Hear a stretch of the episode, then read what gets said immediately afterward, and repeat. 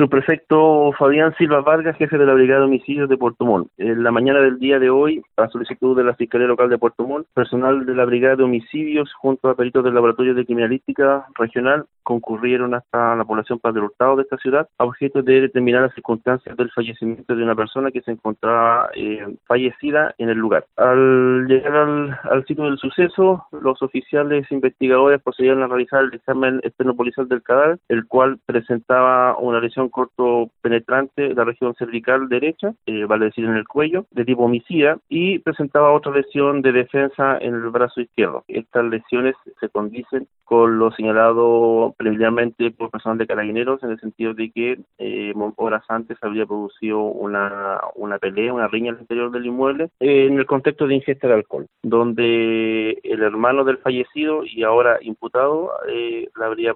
provocado la lesión mortal. La víctima tenía 41 años de edad, sin antecedentes, y el imputado tiene 43, también sin antecedentes.